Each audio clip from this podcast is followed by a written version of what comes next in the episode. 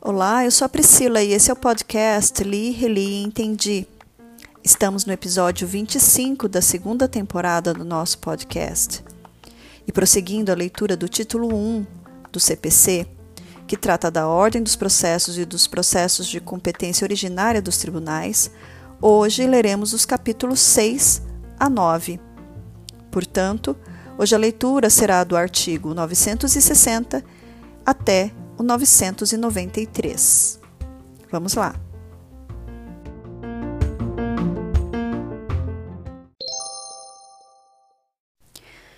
Capítulo 6 da homologação de decisão estrangeira e da concessão do exequatur à carta rogatória. Artigo 960. A homologação de decisão estrangeira será requerida por ação de homologação de decisão estrangeira, salvo disposição especial em sentido contrário prevista em tratado. Parágrafo 1. A decisão interlocutória estrangeira poderá ser executada no Brasil por meio de carta rogatória. Parágrafo 2. A homologação obedecerá ao que dispuserem os tratados em vigor no Brasil e o regimento interno do Superior Tribunal de Justiça. Parágrafo 3. A homologação de decisão arbitral estrangeira obedecerá ao disposto em tratado e em lei, aplicando-se subsidiariamente às disposições deste capítulo. Artigo 961. A decisão estrangeira somente terá eficácia no Brasil após a homologação de sentença estrangeira ou a concessão do exequatur às cartas rogatórias, salvo disposição em contrário de lei ou tratado. Parágrafo 1. É passível de homologação a decisão judicial definitiva, bem como a decisão não judicial que, pela lei brasileira, teria natureza jurisdicional. Parágrafo 2. A decisão estrangeira poderá ser homologada parcialmente. Parágrafo 3. A autoridade judiciária brasileira poderá deferir pedidos de urgência e realizar atos de execução provisória no processo de homologação de decisão estrangeira. Parágrafo 4. Haverá homologação de decisão estrangeira para fins de execução fiscal quando prevista em tratado ou em promessa de reciprocidade apresentada à autoridade brasileira. Parágrafo 5. A sentença estrangeira de divórcio consensual produz efeitos no Brasil, independentemente de homologação pelo Superior Tribunal de Justiça. Parágrafo 6. Na hipótese do parágrafo 5, competirá a qualquer juiz examinar a validade da decisão em caráter principal ou incidental, quando, esta, quando essa questão for suscitada em processo de sua competência. Artigo 962. É passível de execução a decisão estrangeira concessiva de medida de urgência. Parágrafo 1. A execução no Brasil de decisão interlocutória estrangeira concessiva de medida de urgência dar-se-á por carta rogatória. Parágrafo 2. A medida de urgência concedida sem audiência do réu poderá ser executada desde que garantido o contraditório em momento posterior. Parágrafo 3. O juízo sobre a urgência da medida compete exclusivamente à autoridade jurisdicional prolatora da decisão estrangeira. Parágrafo 4. Quando dispensada a homologação para que a sentença estrangeira produza efeitos no Brasil, a decisão concessiva de medida de urgência dependerá, para produzir efeitos, de ter sua validade expressamente reconhecida pelo juiz competente para dar-lhe cumprimento dispensada a homologação pelo Superior Tribunal de Justiça.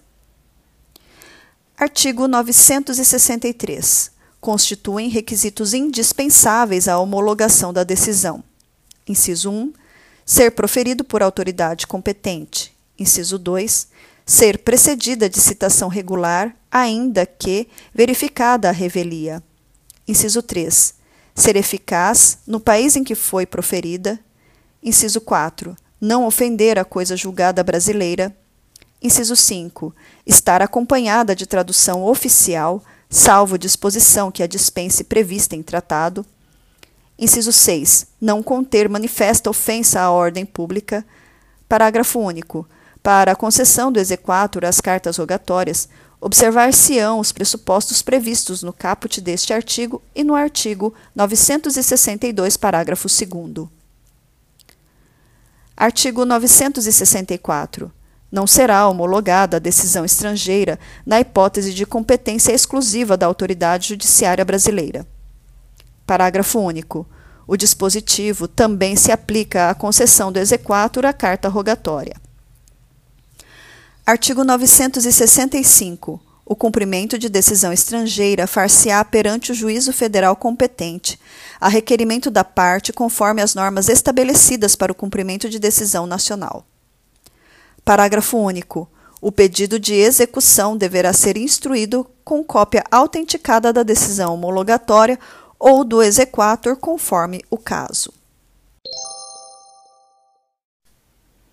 Capítulo 7 da Ação Rescisória. Artigo 966. A decisão de mérito transitada em julgado pode ser rescindida quando: inciso 1. Se verificar que foi proferida por força de prevaricação, concussão ou corrupção do juiz. Inciso 2. For proferida por juiz impedido ou por juízo absolutamente incompetente. Inciso 3 resultar de dolo ou coação da parte vencedora em detrimento da parte vencida ou ainda de simulação ou colusão entre as partes, a fim de fraudar a lei. Inciso 4. Ofender a coisa julgada. Inciso 5. Violar manifestamente norma jurídica. Inciso 6. For fundada em prova cuja falsidade tenha sido apurada em processo criminal ou venha a ser demonstrada na própria ação rescisória. Inciso 7. Obtiver o autor, posteriormente ao trânsito em julgado, prova nova cuja existência ignorava ou de que não pôde fazer uso, capaz, por si só, de lhe assegurar o pronunciamento favorável. Inciso 8 for fundada em erro de fato verificável do exame dos autos. Parágrafo 1. Há erro de fato quando a decisão rescindenda admitir fato inexistente ou quando considerar inexistente fato efetivamente ocorrido, sendo indispensável em ambos os casos que o fato não represente ponto controvertido sobre o qual o juiz deveria ter se pronunciado. Parágrafo 2. Nas hipóteses previstas nos incisos do caput, será rescindível a decisão transitada em julgado que, embora não seja de mérito, impeça. Inciso 1. Nova propositura da demanda ou, inciso 2, admissibilidade do recurso correspondente. Parágrafo 3. A ação rescisória pode ter por objeto apenas um capítulo da decisão. Parágrafo 4 os atos de disposição de direitos praticados pelas partes ou por outros participantes do processo e homologados pelo juízo, bem como os atos homologatórios praticados no curso da execução, estão sujeitos à anulação nos termos da lei. Parágrafo 5. Cabe ação rescisória com fundamento no inciso 5 do caput deste artigo contra a decisão baseada em enunciado de súmula ou acórdão proferido em julgamento de casos repetitivos que não tenha considerado a existência de distinção entre a questão discutida no processo e o padrão decisório que lhe deu fundamento. Parágrafo 6 quando a ação rescisória fundar-se na hipótese do parágrafo 5 deste artigo, Caberá ao autor, sob pena de inépcia, demonstrar fundamentadamente tratar-se de situação particularizada por hipótese fática distinta ou de questão jurídica não examinada, a impor outra solução jurídica. Artigo 967. Tem legitimidade para propor a ação rescisória. Inciso 1. Quem for parte no processo ou seu sucessor a título universal ou singular. Inciso 2 o terceiro juridicamente interessado. Inciso 3. O Ministério Público. A linha A. Se não for ouvido no processo em que lhe era obrigatória a intervenção. A linha B.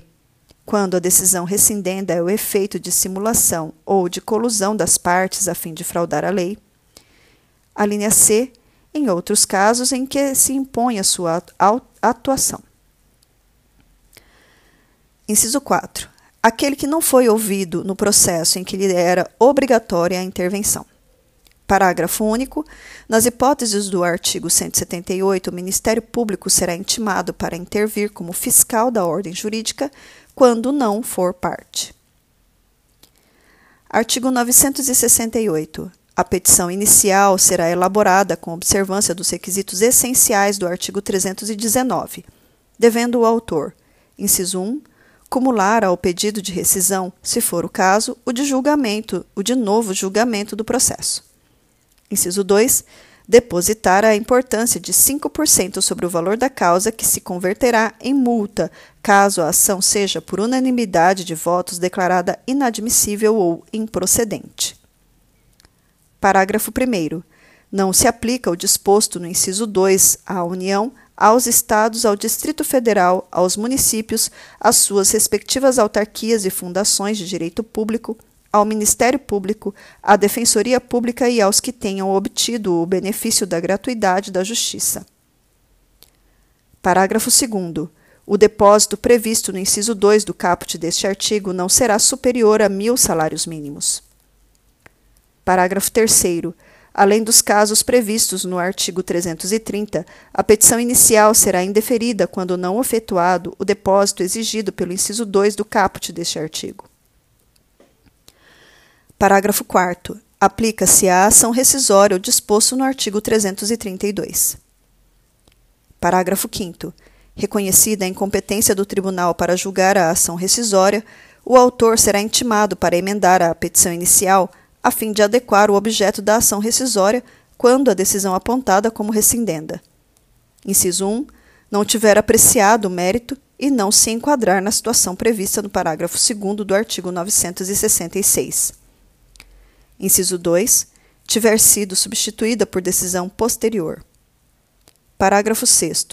Na hipótese do parágrafo 5 após a emenda da petição inicial, será permitido ao réu complementar os fundamentos de defesa e, em seguida, os autos serão remetidos ao tribunal competente.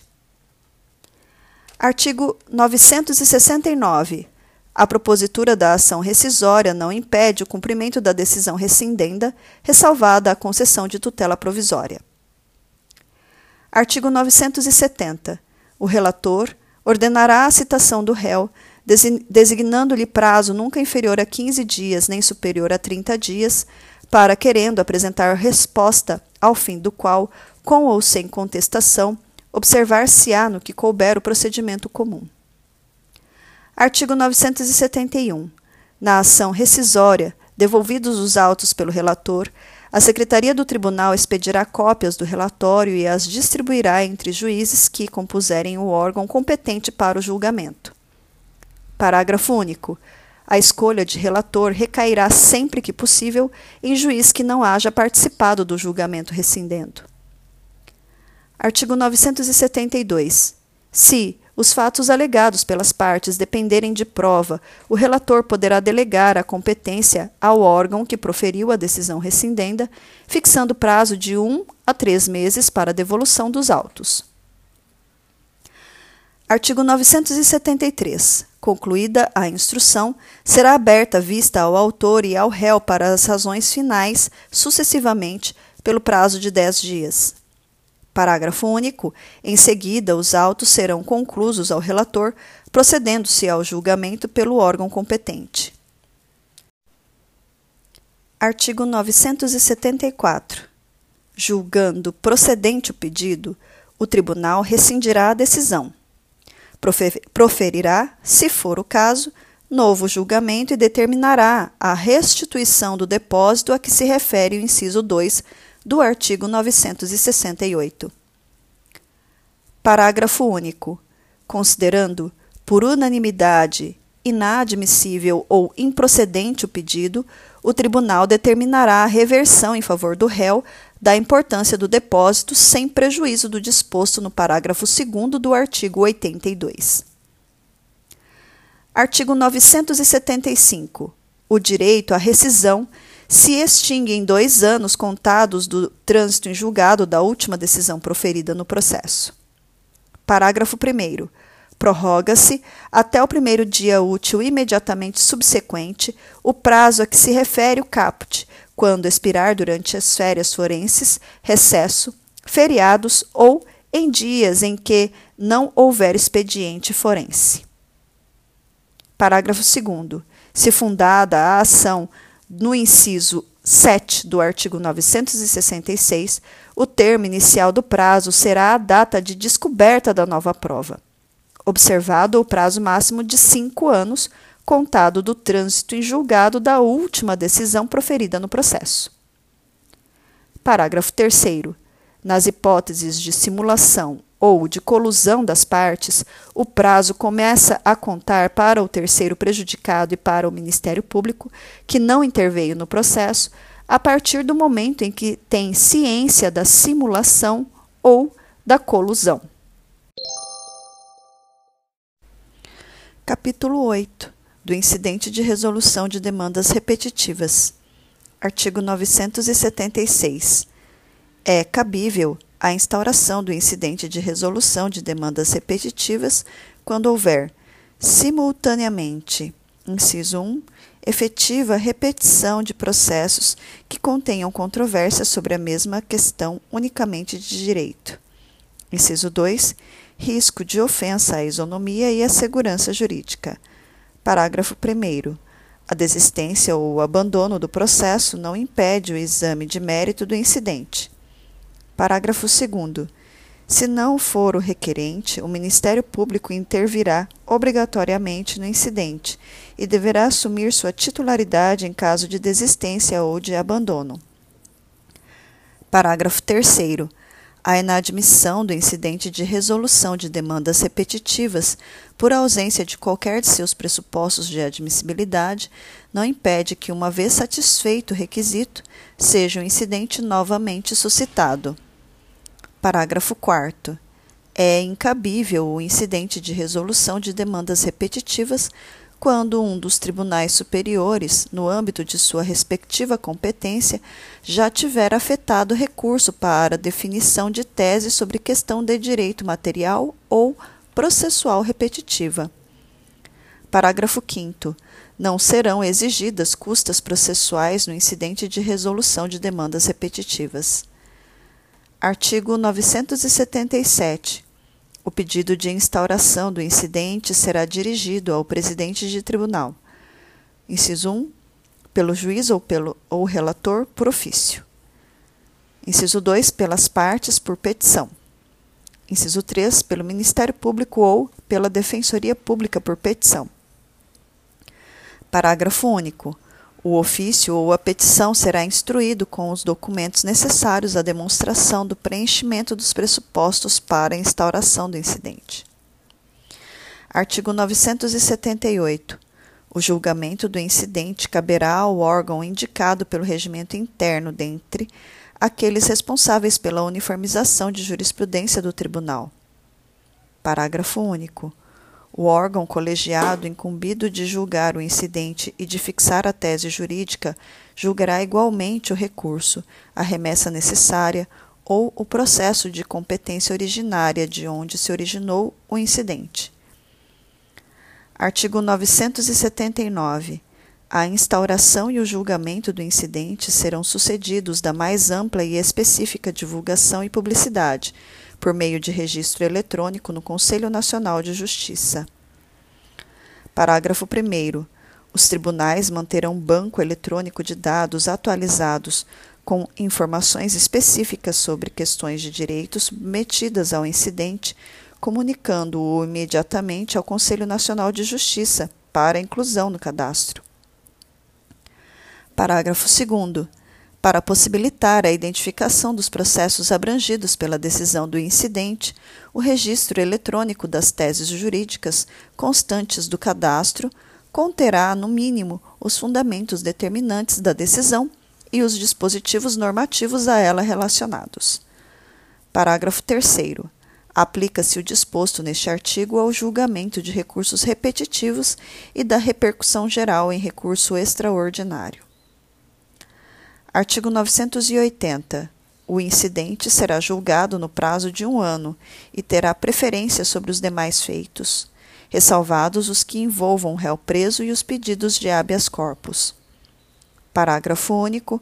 Superado o prazo previsto no caput, cessa a suspensão dos processos prevista no artigo 982, salvo decisão fundamentada do relator em sentido contrário. Artigo 981. Após a distribuição, o órgão colegiado competente para julgar o incidente procederá ao seu juízo de admissibilidade, considerando a presença dos pressupostos do artigo 976. Artigo 982.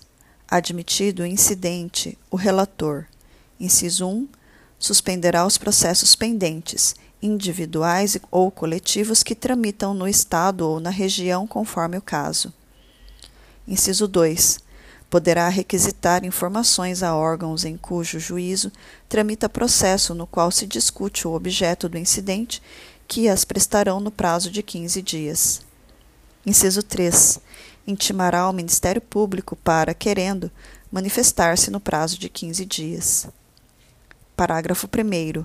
A suspensão será comunicada aos órgãos jurisdicionais competentes. Parágrafo 2. Durante a suspensão, o pedido de tutela de urgência deverá ser dirigido ao juízo onde tramita o processo suspenso.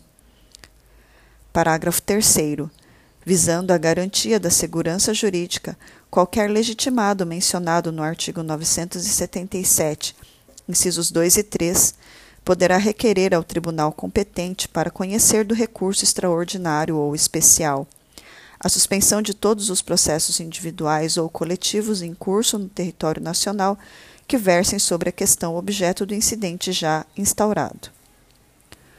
Parágrafo 4 independentemente dos limites da competência territorial, a parte no processo em curso no qual se discuta a mesma questão, objeto do incidente, é legitimada para requerer a providência prevista no parágrafo 3 deste artigo. Parágrafo 5. Cessa a suspensão a que se refere o inciso 1 do caput deste artigo, se não for interposto recurso especial ou recurso extraordinário contra a decisão proferida no incidente. Artigo 983. O relator ouvirá as partes e os demais interessados, inclusive pessoas, órgãos e entidades com interesse na controvérsia, que no prazo comum de 15 dias poderão requerer a juntada de documento, bem como as diligências necessárias para a elucidação da questão de direito controvertida. E, em seguida, manifestar-se-á ao Ministério Público no mesmo prazo. Parágrafo 1. Para instruir o incidente, o relator poderá designar data para, em audiência pública, ouvir depoimentos de pessoas com experiência e conhecimento na matéria. Parágrafo 2. Concluídas as diligências, o relator solicitará dia para o julgamento do incidente. Artigo 984. No julgamento do incidente, observar-se-á a seguinte ordem: Inciso 1. O relator fará a exposição do objeto do incidente. Inciso 2. Poderão sustentar suas razões sucessivamente. A linha A. O autor e o réu do processo originário e o Ministério Público, pelo prazo de 30 minutos. A linha B, os demais interessados no prazo de 30 minutos, divididos entre todos, sendo exigida a inscrição com dois dias de antecedência. Parágrafo 1. Considerando o número de inscritos, o prazo poderá ser ampliado. Parágrafo 2. O conteúdo do acórdão abrangerá a análise de todos os fundamentos suscitados concernentes à tese jurídica discutida, sejam favoráveis ou contrários. Artigo 985. Julgado o incidente, a tese jurídica será aplicada. Inciso 1. A todos os processos individuais ou coletivos que versem sobre idêntica questão de direito e que tramitem na área de jurisdição do respectivo tribunal, inclusive aqueles que tramitem nos juizados especiais do respectivo Estado ou região.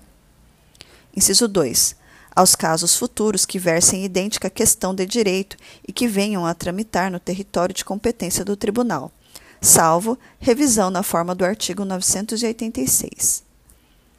Parágrafo 1. Não observada a tese adotada no incidente, caberá reclamação. Parágrafo 2. Se o incidente tiver por objeto questão relativa à prestação de serviço concedido, permitido ou autorizado, o resultado do julgamento será comunicado ao órgão, ao ente ou à agência reguladora competente para fiscalização da efetiva aplicação, por parte dos entes sujeitos à regulação da tese adotada. Artigo 986. A revisão da tese jurídica afirmada no incidente far-se-á pelo mesmo tribunal, de ofício ou mediante requerimento dos legitimados mencionados no artigo 977, inciso 3. Artigo 987. Do julgamento do mérito do incidente, caberá recurso extraordinário ou especial, conforme o caso. Parágrafo 1. O recurso tem efeito suspensivo, presumindo-se a repercussão geral de questão constitucional eventualmente discutida. Parágrafo 2. Apreciado o mérito do recurso, a tese jurídica adotada pelo Supremo Tribunal Federal ou pelo Superior Tribunal de Justiça será aplicada no território nacional a todos os processos individuais ou coletivos que versem sobre idêntica questão de direito. Capítulo 9 da reclamação. Artigo 988. Caberá reclamação da parte interessada ou do Ministério Público para: inciso 1, preservar a competência do tribunal. Inciso 2, garantir a autoridade das decisões do tribunal. Inciso 3, garantir a observância de enunciado de súmula vinculante e de decisão do Supremo Tribunal Federal em controle concentrado de constitucionalidade. Inciso 4. Garantir a observância de acórdão proferido em julgamento de incidente de resolução de demandas repetitivas ou de incidente de assunção de competência. Parágrafo 1. A reclamação pode ser proposta perante qualquer tribunal e seu julgamento compete ao órgão jurisdicional cuja competência se busca preservar ou cuja autoridade se pretenda garantir. Parágrafo 2. A reclamação deverá ser instruída com prova documental e dirigida ao presidente do tribunal. Parágrafo 3. Assim que recebida, a reclamação será autuada e distribuída ao relator do processo principal sempre que possível. Parágrafo 4. As hipóteses dos incisos 3 e 4 compreendem a aplicação indevida da tese jurídica e sua não aplicação aos casos que a ela correspondam. Parágrafo 5. É inadmissível a reclamação. Inciso 1. Proposta após o trânsito em julgado da decisão reclamada. Inciso 2 proposta para garantir a observância de acórdão de recurso extraordinário com repercussão geral reconhecida ou de acórdão proferido em julgamento de recursos extraordinário ou especial repetitivos, quando não esgotadas as instâncias ordinárias.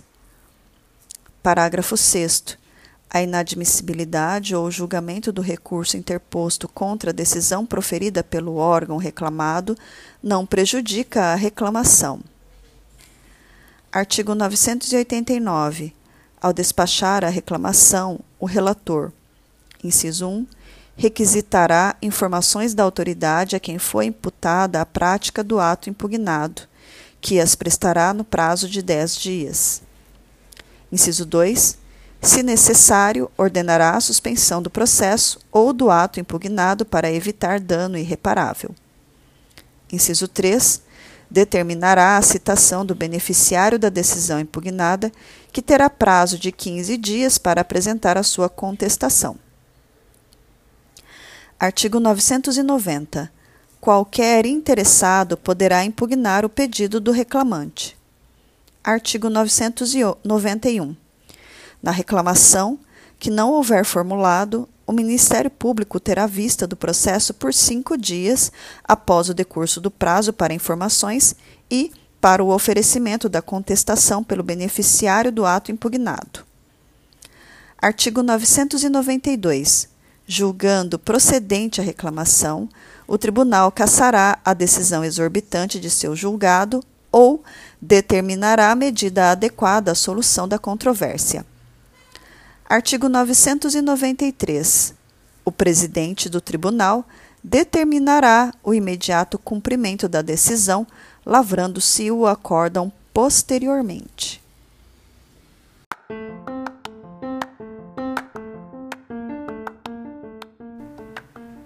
Com isso, finalizamos o título 1 do livro 3 do Código de Processo Civil. Relembrando, o livro 3 dos processos dos tribunais e dos meios de impugnação das decisões judiciais é o último livro antes do livro complementar das disposições finais. Portanto, na próxima leitura, que será o título 2 dos recursos, estaremos na reta final do nosso Código de Processo Civil. Guardo, aguardo vocês. Um abraço e até a próxima.